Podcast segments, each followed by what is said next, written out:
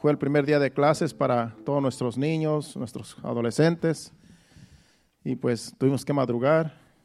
A la alarma la puso mi esposa a las 5 de la mañana, imagínense. Yo pues siempre me despierto ya, sin, ah, sin alarma yo me despierto temprano, pero hoy fue más temprano de lo normal. Así es que yo sé que todos nuestros hijos pues han hecho un esfuerzo el día de hoy y pues sí va, va a ser de aquí en adelante, ya que empezaron las clases. Pero los que podamos llegar, ¿verdad? En este día, pues podemos llegar, hay que seguir llegando. Y los niños, pues que puedan llegar también. Y los que no, pues sabemos que se tiene que levantar bien temprano en la mañana, especialmente los intermedios. Vamos a escuchar palabra de Dios en esta hora. Prepare su corazón para un mensaje de esta noche que vamos a traer aquí en esta hora. El título de esta enseñanza es La integridad de Daniel. Vamos a hablar del profeta Daniel.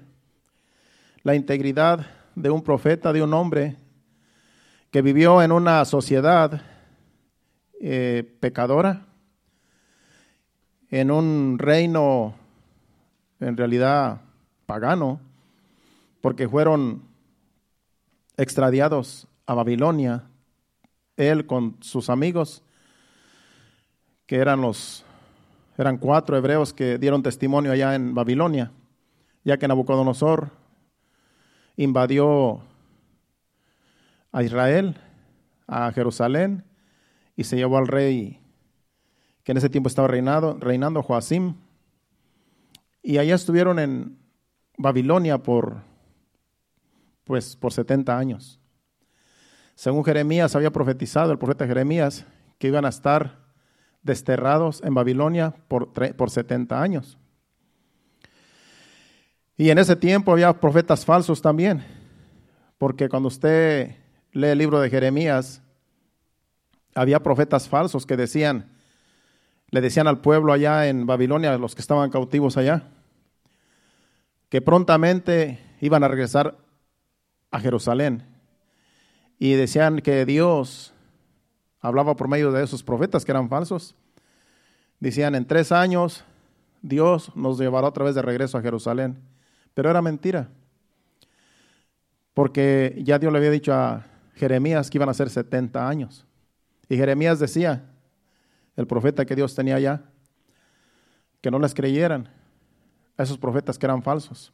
Los profetas normalmente falsos siempre quieren decir cosas agradables al oído, cosas que uno quisiera escuchar, cosas como te va a ir bien, vas a prosperar, vas a ser bendecido, Dios está contento contigo, no importa lo que estés haciendo, Dios te ama.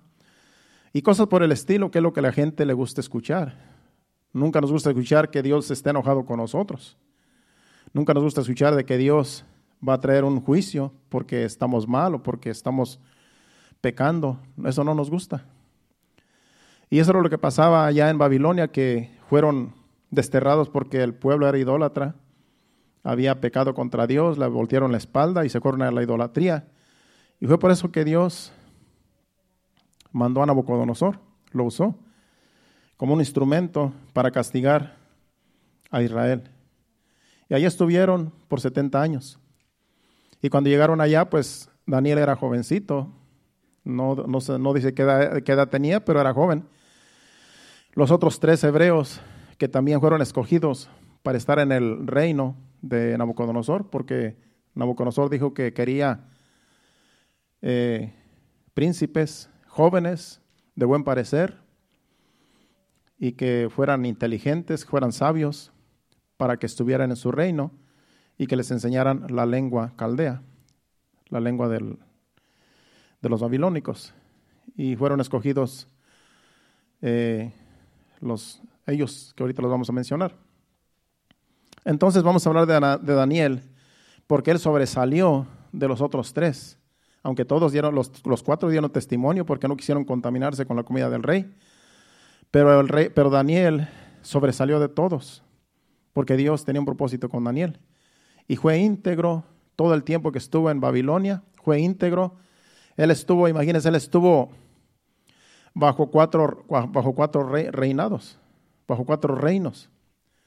Estuvo bajo el reino de Nabucodonosor, que fue el primero, bajo el reinado de su hijo Belsasar, que en realidad pecó contra Dios, usó los utensilios del, que se usaban en Jerusalén en el templo, ya que Nabucodonosor, su padre, los había llevado. Cuando fueron, se llevó cautivo a la gente, también se llevó los utensilios de oro y de plata que tenían en el templo, y allá los tenían el tesoro de un Dios que la adoraba. Y en ese tesoro ahí estaban guardados. Pero él nunca los usó. Nabucodonosor nunca los usó. Sino que los tenía guardados ahí como, pues como un tesoro. Todo lo que era las copas, todo lo que era vasos sagrados. Pero su hijo Belsasar, que, que fue después de que murió su padre Nabucodonosor, lo sustituyó. Él hizo una fiesta una vez y invitó a toda su, su gente, todo su, su gabinete que le servía y se emborrachó, hizo fiesta. Y, y, fue y dijo, traigan los utensilios que están en el templo, que mi padre Nabucodonosor trajo de Jerusalén y vamos a, a seguir la fiesta ahora con esos vasos de oro. Y trajeron los vasos sagrados de Dios y empezaron a usarlos para beber vino y para todo lo que estaban en la fiesta. Utilizaron todos esos vasos y apareció una mano en la pared mientras él estaba en la fiesta, una mano que era la mano de Dios, escribiendo unas letras que ni él entendía. Y como él se turbó porque una mano, imagínese una mano sin, sin la pura, sin, en otras palabras, sin cuerpo, el puro, la pura mano escribiendo con un dedo en la pared palabras que él no entendía, pues él se turbó. Y mandó a traer a, a Daniel, que era el que le dijeron que él sí podía interpretar esas palabras. Cuando lo trajeron, le dijo Daniel, eso lo que esas letras están diciendo es que has, pesado, has sido pesado en balanza, Dios te ha pesado en balanza y no has y te has hallado falto. Esta noche te quitan tu reino. Y en esa misma noche llegó el enemigo, los caldeos, los persas, vinieron y se apoderaron del reino. Y él pues lo mataron en esa misma noche. Bueno, ese fue el, segundo reinado, digamos que Belsasar, que en realidad nada más eso se dice de él, lo que sucedió. Pero después los persas, los medopersas, le siguieron, que fueron los que dominaron a Belsasar. Pero después vino otro reinado, el rey, en los persas estaba el rey, el rey Ciro. Y ya después vino el rey otro rey que también dominó a ese reinado. Y ahorita vamos a ver un poco de esos reinados. Hubo cuatro reinados en los cuales estuvo Daniel allá, en Babilonia. y, en todo, y a todos les dio testimonio. A todos les dio testimonio de que, era, de que le servía al Dios único, Dios todopoderoso, Jehová de los ejércitos. Vamos a empezar la enseñanza, pero vamos a ir al libro de Ezequiel. Usted dirá qué tiene que ver Ezequiel con Daniel, porque vamos a hablar de Daniel. Pues en el libro de Ezequiel, Ezequiel capítulo 14, versículo del 12 al 16, allí, allí habla de Daniel. Vamos a iniciar de esos versículos, porque allí habla de Daniel, habla de Job y habla de Noé. Y vamos a ver de qué habla estos versículos para después ir al libro de Daniel. Dice, vino mi palabra de Jehová diciendo, Hijo de hombre, cuando la tierra pecare contra mí, eh, revelándose perfidamente y extendiere yo mi mano sobre ella y le quebrantare el sustento del pan y enviare en ella hambre y cortare de ella hombres y bestias, si estuvieran en medio de ella estos tres varones, Noé, Daniel y Job, ellos por su justicia librarán únicamente sus propias vidas, dice Jehová el Señor. Y si hiciere pasar bestias feroces por la tierra y la asolaren y quedare desolada, de modo que no haya quien pase a causa de las fieras, y estos tres varones estuvieren en medio de ella, Vivo yo, dice Jehová de los, el Señor, ni a sus hijos ni a sus hijas librarían ellos, solo serían librados y la tierra quedaría desolada. Y sigue hablando de otros juicios que él podría traer. Pero mencionan, los, todos los juicios menciona como cuatro juicios. Y en esos cuatro juicios menciona, dice, si en esos juicios que yo trajere a la tierra porque pecaron contra mí, estuvieran estos tres varones, Noé, Daniel, Job y Daniel, dice, solamente ellos serían librados por ser justos, por ser íntegros, pero ni siquiera sus hijos ni sus hijas serían librados, porque en realidad aquí pone Ezequiel, Dios mismo usando Ezequiel,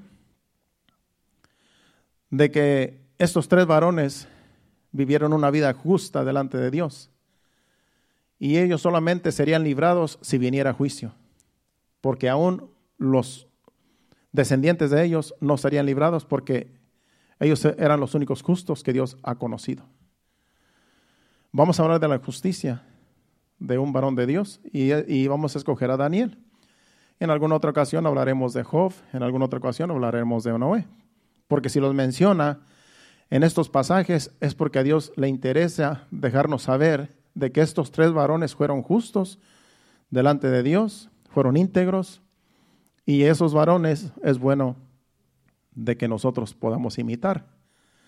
Así es que vamos a hablar de la integridad de Daniel, y ese es el título, la integridad de Daniel.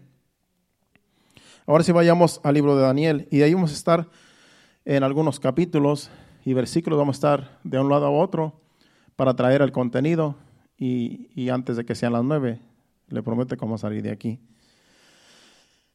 Vamos a, al, primer, al primer capítulo de Daniel, versículos 8 y 9, para ver cómo el rey Nabucodonosor eh, le dijo a un eunuco que escogiera estos, estos varones. Pero aquí vamos a ver primero, primero vamos a ver cómo era Daniel y después vamos a ir para atrás. Vamos a regresar al versículo del 3 al 7, pero primero vamos a ver estos dos versículos donde hablan de Daniel. Dice, y Daniel propuso en su corazón no contaminarse con la porción de la comida del rey, ni con el vino que él bebía, Pidió, por tanto, al jefe de los eunucos que no se le obligase a contaminarse. Y puso Dios a Daniel en gracia y en buena voluntad con el jefe de los eunucos. Aquí nos están diciendo estos versículos que Daniel propuso en su corazón no contaminarse con la comida del rey ni con el vino, porque eso supuestamente, esa comida que el rey les, les estaba ofreciendo, era un privilegio comer la comida del rey porque era de lo mejor que se podía comer. Y para el rey era un privilegio de que sus servidores comieran de, lo que él comía. Pero Daniel propuso no contaminarse. ¿Por qué? Porque lo que el rey comía ante los ojos de Dios no era, no era bueno, era inmundo. Y él prefirió no contaminarse junto con sus otros amigos. Ahora, ahora regresemos al versículo 3 de ese mismo capítulo y leamos del 3 al 7 para que usted vea lo que el rey dijo al eunuco para que así, eh, con ese privilegio, eh, esa, era esa, era la intención del rey.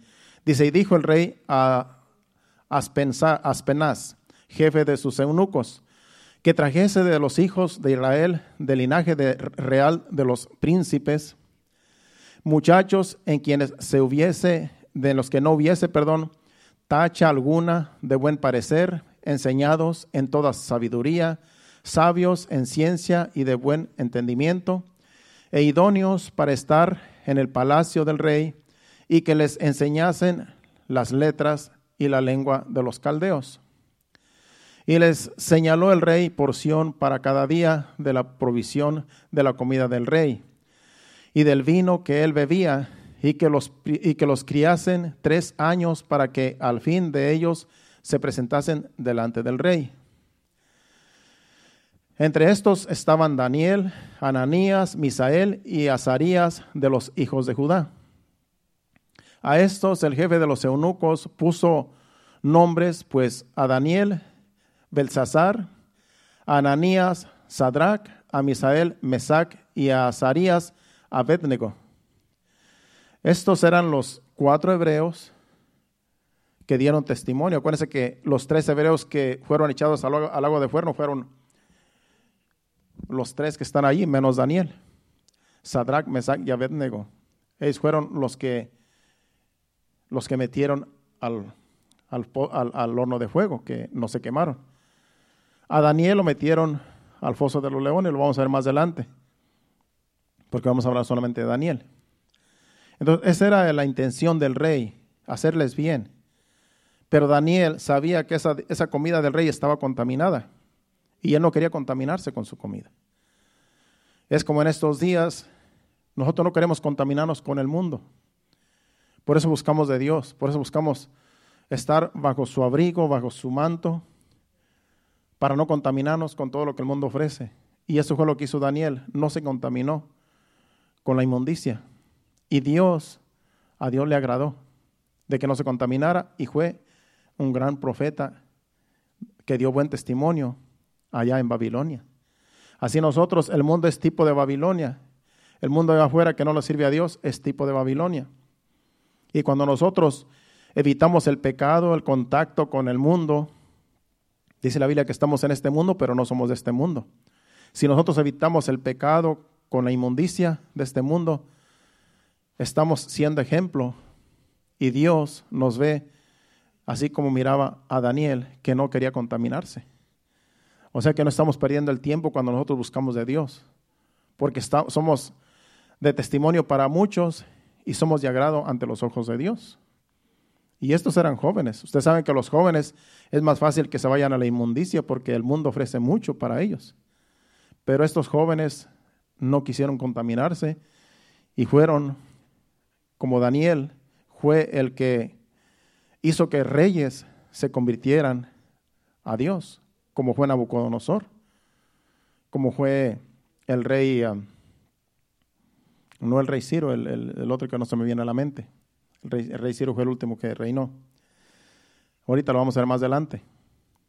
Entonces, Daniel, como es del que estamos hablando, no se quiso contaminar. Si, vamos al versículo 17 más adelante,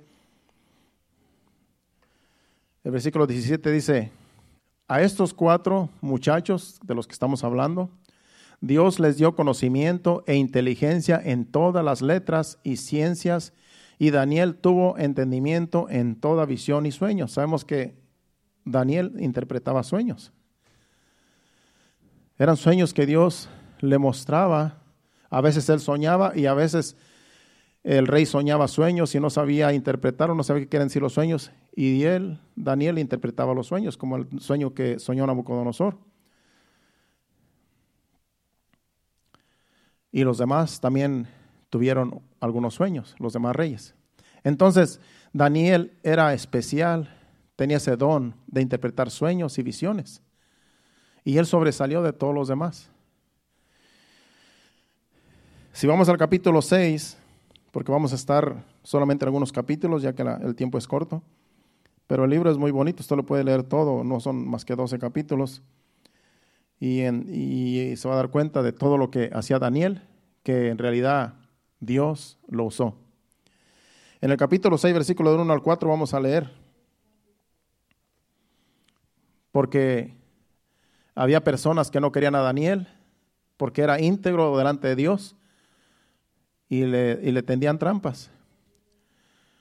Dice, pareció bien a Darío constituir sobre el reino, este era el rey, el rey Darío, el otro era el rey Ciro, Darío el que no, era el que no me acordaba, y aquí hay un hermano que se llama Darío y no me acordaba.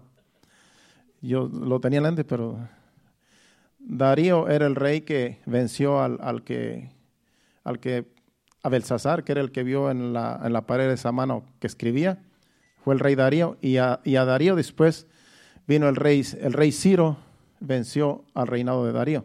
Y con todos los reyes, Daniel tuvo gracia, Dios puso gracia y él era el gobernador de todos los reinos, aparte del rey. Bueno, pues aquí Darío dice, ya, ya Darío fue ya aquí en el capítulo 6, porque en el capítulo 5 es cuando el otro rey fue vencido. En el capítulo 6 ya está reinando Darío. Ya es el tercer reinado que está Daniel ahí. Dice, pareció bien a Darío constituir sobre el reino 120 sátrapas que gobernasen en todo el reino, y sobre ellos tres gobernantes, de los cuales Daniel era uno, a quienes estos sátrapas diesen cuentas para que el rey no fuese perjudicado. Pero Daniel mismo era superior a estos sátrapas y gobernadores, porque había en él un espíritu superior, y el rey pensó en ponerle sobre todo el reino. Entonces los, gobernadores y sátrapas buscaban ocasión para acusar a Daniel en lo relacionado al reino, al reino, mas no podían hallar ocasión alguna o falta porque él era fiel y ningún vicio ni falta fue hallado en él. Esto se, lo querían sacar, porque él, en realidad, como halló gracia en, Darío, él era como José allá en Egipto, cuando era el gobernador de todo Egipto. Así Darío quiso poner a Daniel como encima de todos, y los demás estaban celosos porque no querían que Daniel gobernara encima de ellos. Pero era la gracia de Dios y porque Dios estaba con él, porque Dios le dio sabiduría y Dios tenía un propósito. Pero estos envidiosos por el puesto no hallaban cómo quitarle, quitarlo del puesto, o sea, acusarlo delante del rey de, cosa alguna, porque dice que no, ni siquiera bebía vino, ni siquiera eh, no era borracho, no era, en realidad era íntegro delante de Dios pero querían delante del rey acusarlo de algo. Vamos al versículo 10.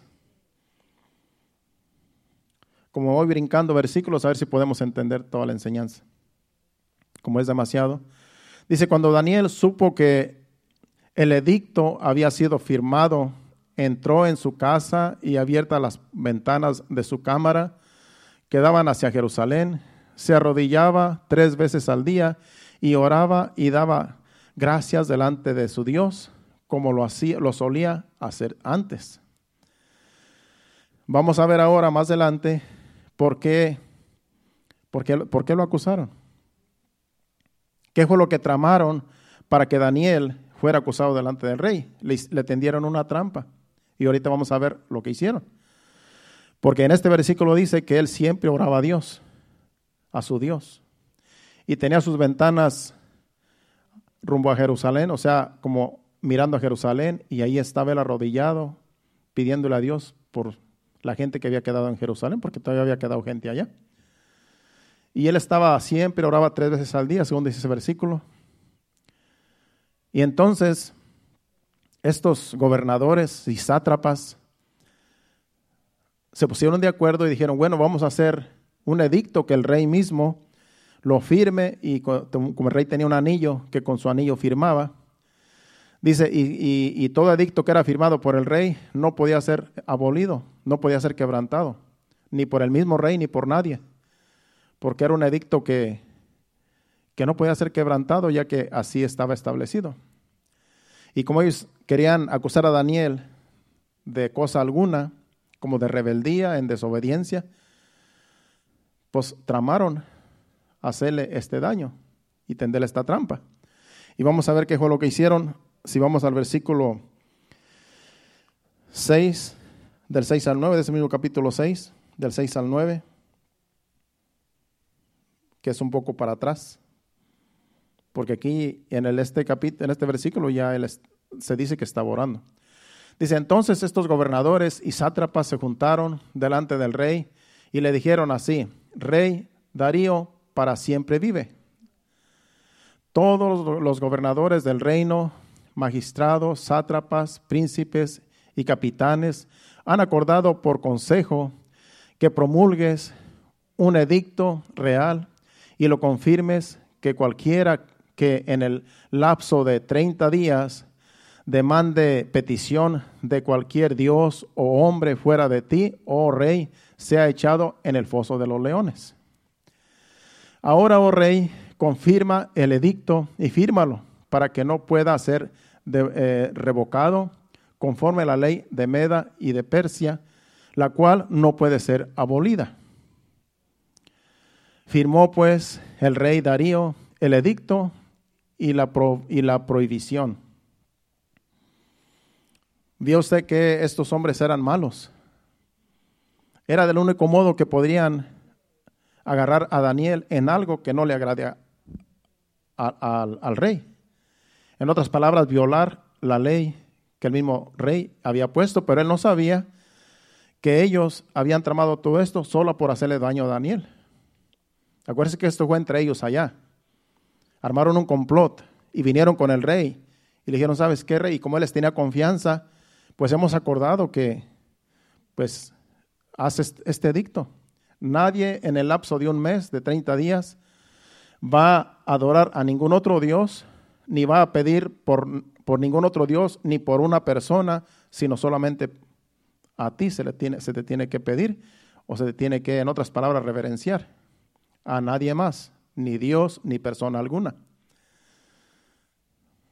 Esto fue algo eh, malévolo para que Daniel cayera en la trampa. Porque Daniel tenía que hacerse a ellos, al edicto. Pero si se hacía al edicto, entonces le fallaba a Dios. Y él no quería fallarle a Dios. Por eso lo encontraron orando en el versículo 10. Dice que estaba él orando y lo vieron. Porque ya el edicto estaba, ahí en el versículo 10. Dice que cuando Daniel supo que el edicto había sido firmado, entró en su casa y abiertas las ventanas de su cámara, que daban hacia Jerusalén, se arrodillaba tres veces al día y oraba y daba gracias delante de su Dios, como lo solía hacer antes. Ellos ya sabían que él tenía esta costumbre de orar a Dios. Y dijeron, bueno, vamos a hacer este dicto, esta ley, y si sigue haciéndolo, eso quiere decir que le va a ser infiel a su Dios, si no lo hace. Si lo hace, entonces le va a ser infiel al rey. Pero Dios, cuando nosotros somos fieles a Dios, aunque te, tiendan, te tiendan una trampa, tú sales ganando cuando tú eres fiel a Dios. Dios te va a sacar de cualquier situación, no importa cualquier situación que sea. Hay que serle fiel a Dios, no importa que nos pongan trampas, porque es mejor fallarle al hombre que fallarle a Dios. Dios nos puede sacar de cualquier situación. Si lo sacó del horno de fuego a los tres hebreos, y aquí a Daniel lo va a sacar del foso de los leones, más adelantito nos vamos a dar cuenta. No le hicieron daño a los leones. Dios nos puede sacar de cualquier situación, pero si le somos fiel. Si le somos infieles, Él va a seguir siendo fiel como quiera, pero nosotros vamos a perder. Vamos a seguir leyendo para que usted entienda más de lo que... Bueno, vamos al versículo 11. Brinquemos del 9 al 11. Entonces se juntaron aquellos hombres y hallaron a Daniel orando, que fue este el versículo 11 después del 10, y, dice, y rogando en presencia de su Dios. En otras palabras, lo encontraron adorando a Dios. Y ahora nos vamos al versículo 14, del 14 al 22, para que ahí es cuando van con el rey y le dicen, bueno, vamos a leer. Cuando el rey oyó el asunto le pesó en gran manera, porque le dijeron lo que estaba haciendo Daniel, que no estaba siendo obediente, que él seguía haciendo oraciones a su Dios y no lo reverenciaba y no, y, no obedecía la ley que, se él mismo había firmado. Dice, cuando el rey oyó el asunto, le pesó en gran manera y resolvió librar a Daniel y, hasta, la, hasta la puesta del sol trabajó para librarle. En otras palabras, le quería decir a Daniel, Daniel, tú has estado violando este, este dicto y de un modo u otro quería convencerlo de que pues no lo violara. Pero Daniel tampoco podía hacerle infiel a su Dios. Dice, pero aquellos hombres rodearon al rey, en otras palabras, lo rodearon y dijeron, bueno, dice, le dijeron, sepas, oh rey, que es ley de Media y de Persia que ningún edicto u ordenanza que el rey confirme puede ser abrogado. Entonces el rey mandó y trajeron a Daniel y le echaron en el foso de los leones. Y, él, y, el rey le dijo a Daniel, el Dios tuyo a quien tú continuamente sirves, él te libre. Y fue traído, traída una piedra y puesta sobre la puerta del foso, la cual selló el rey con su anillo y con el anillo de sus príncipes, para que al, al acuerdo, para que el acuerdo acerca de Daniel no se alterase. Luego el rey se fue a su palacio y se acostó, ayunó, eh, instrumentos de música fueron traídos delante de él y se le fue el sueño. El rey pues se levantó muy de mañana y fue apresuradamente al foso de los leones. Y acercándose al foso llamó a voces a Daniel con voz triste y le dijo, Daniel, siervo del Dios viviente, el Dios tuyo a quien tú continuamente sirves, ¿te ha podido librar de los leones? Entonces Daniel respondió al rey, oh rey, vive para siempre. Mi Dios envió su ángel, el cual cerró la boca de los leones para que no me hiciesen daño, porque, porque ante él fui hallado inocente y aún delante de ti, oh rey, yo no he hecho nada malo. Ve la fidelidad de Daniel y la protección de Dios ahí. Un león hambriento no va a esperar a comerse a su presa que está ahí. A Daniel no le hizo nada, a esos leones. No le hicieron nada, porque Dios dice que cerró la boca de ellos. Y usted dirá, bueno, pues es que a lo mejor no tenían hambre, a lo mejor les acaban de dar de comer y pues no, dice que después, no lo vamos a leer, pero dice que después, cuando el rey se dio cuenta que era una trampa que le tendieron a Daniel, mandó a traer todos los sátrapas, los gobernantes y sus familias, sus hijos, y los metieron al foso de los leones y se los, dice que no caían al suelo cuando ya los despedazaron. Sí tenían hambre. Se los comieron a todos. Usted lo puede leer después. Pero a Daniel no le hicieron nada. Porque Dios estaba con Daniel. Porque él fue fiel. Y el rey quería librarlo a toda costa. Pero él no, pudo, no, pudo, no podía dormir y en realidad estuvo hasta ayunando y por Daniel porque él sabía que, los leones se lo iban a comer. Y él iba con tristeza y, y con desconsolado porque no pensaba hallar a Daniel vivo. Y sí, Daniel respondió. No me hicieron nada los leones porque Dios le cerró la boca, mandó a su ángel para que le cerrara la boca. Y ahí fue donde ya después él dice, vamos a ver más adelante, como, el mismo rey dice, que ahora, ahora él, exalta con sus palabras al Dios de Daniel. Vamos a acabar, para acabar este, este capítulo, vamos al del 25 al 28 de ese mismo capítulo, el versículo 25 al 28, para que usted vea que ya cuando Darío se dio cuenta que, que era una trampa que le tendieron a Daniel y por él, él, ser, él ser fiel a su Dios, ahora del rey Darío glorifica a Dios, el Dios de Daniel. Entonces el rey Darío escribió a todos los pueblos, naciones y lenguas que habían en toda la tierra paz o sea multiplicada. De parte mía es puesta esta ordenanza que en todo el dominio de mi reino todos teman y tiemblen ante la presencia del Dios de Daniel, porque Él es el Dios viviente y, permanece por todos los siglos y su reino no será jamás destruido y su dominio perdurará hasta el fin. Él salva y libra y hace señales y maravillas en el cielo y en la tierra. Él ha librado a Daniel del poder de los leones. Y este Daniel prosperó durante el reinado de Darío y durante el reinado de Ciro el persa. Prosperó con Nabucodonosor, prosperó con el hijo de Nabucodonosor, prosperó con Darío este y prosperó con, con Ciro. Tres reinados por 70 años estuvo allá Daniel. Y él le dio testimonio a todos los reinos. Imagínense si, en 70 años que después fue librado el pueblo y fue regresado a Jerusalén, ya no dice que Daniel se regresó, mejor ya está muy anciano, que ha tenido menos de 20 años cuando llegó allá, era muchacho, ya tenía como 80, a lo mejor como 90, cuando le sirvió al rey Ciro. Y en toda su vida él dio testimonio. Por eso eh, Ezequiel, donde iniciamos, lo, lo menciona. Que si Daniel Job y Noé estuvieran en un juicio que Dios va a traer a la tierra porque peca, ellos serían los únicos que serían librados. Pero todos los demás, nadie. Porque ellos son los únicos que para Dios han dado testimonio de ser fieles, según en la Biblia. Y ellos son hombres dignos de que nosotros los imitemos. Vamos a, tomar unos cinco minutos nada más para terminar. Vamos al capítulo 9, del versículo 1 al 6.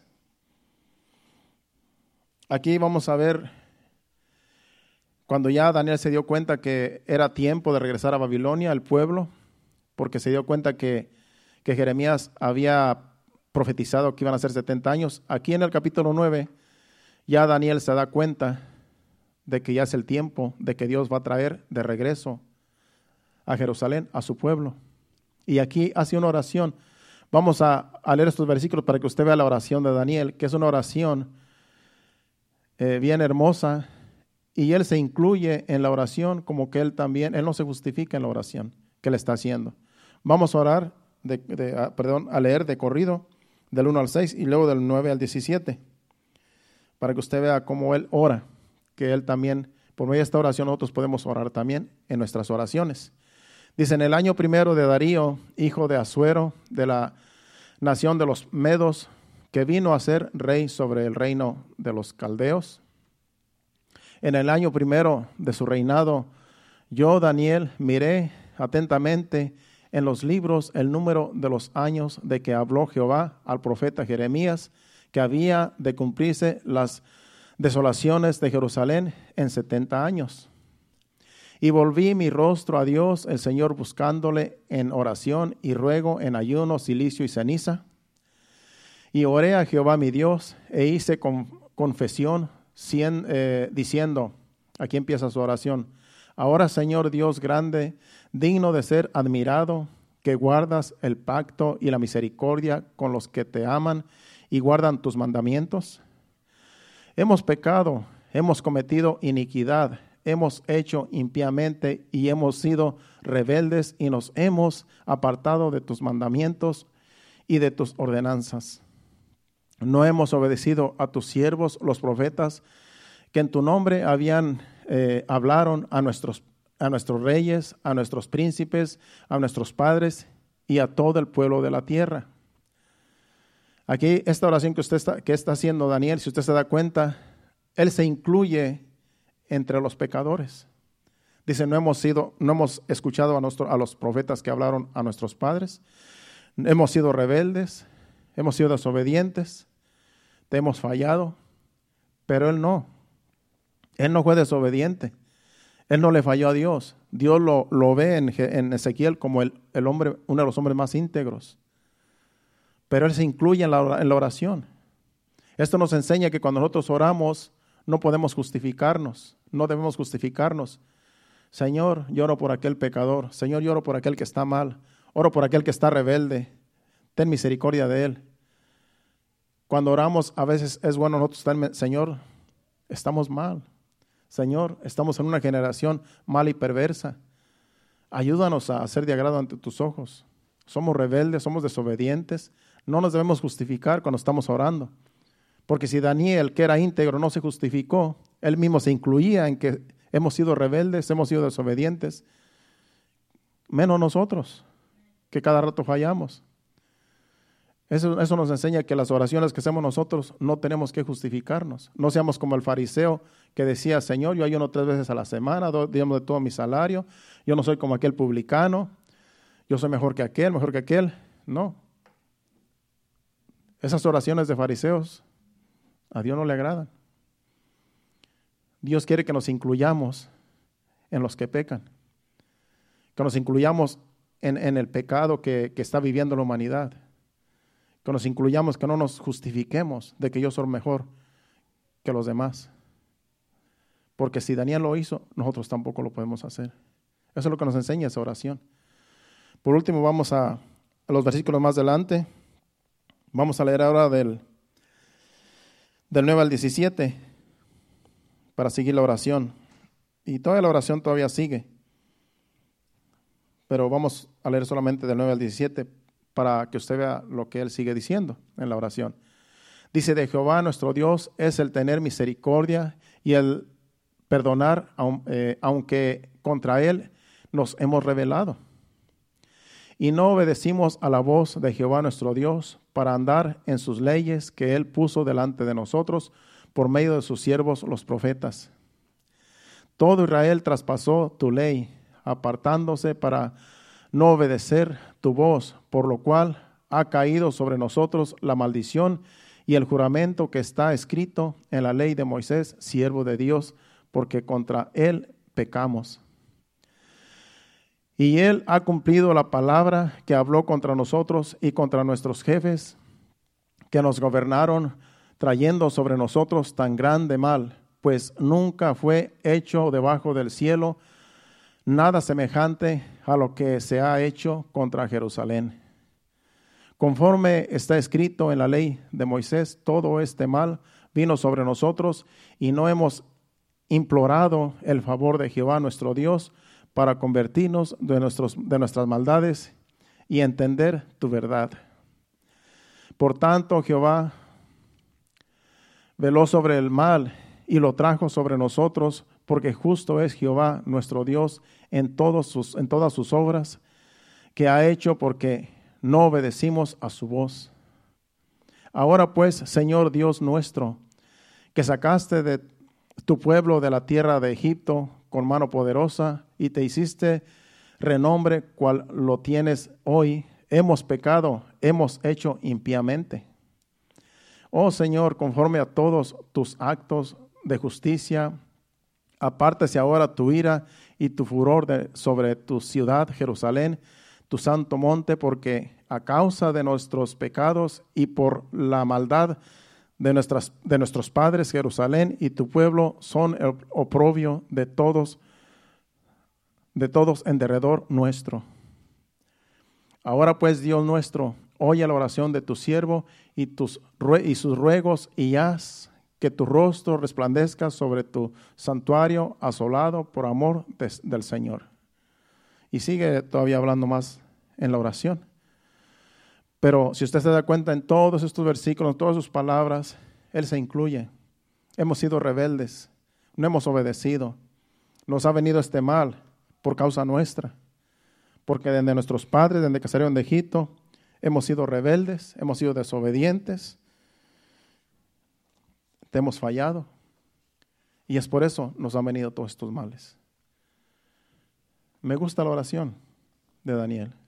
Es una oración que podemos imitar nosotros cuando oremos. ¿Cuántos dicen amén? Ese ha sido el mensaje. Vamos a ponernos de pie.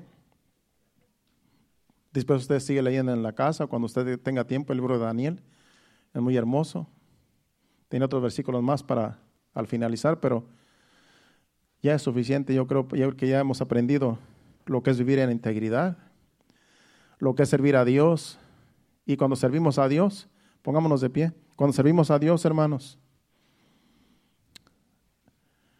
El diablo no nos puede tocar. El enemigo no nos puede hacer daño.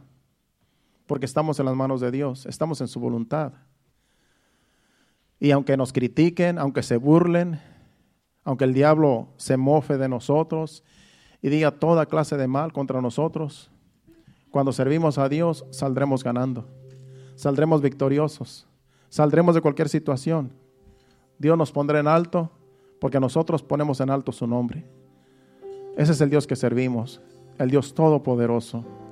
Vamos a darle gracias a Dios por su palabra, por el mensaje, y vamos a adorarle en esta hora y nos iremos a nuestros hogares bendecidos. Gracias Señor. Adore a Dios.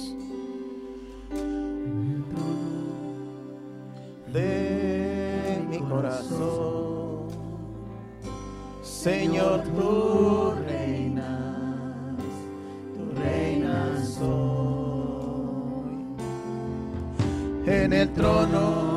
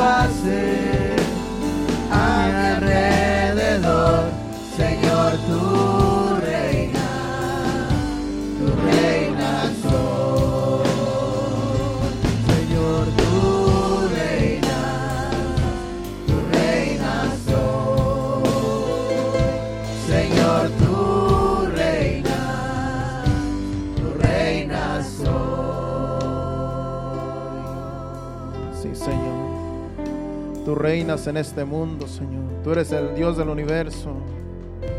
El Dios que hizo el cielo y la tierra y todo lo que vemos y lo que no vemos, Señor.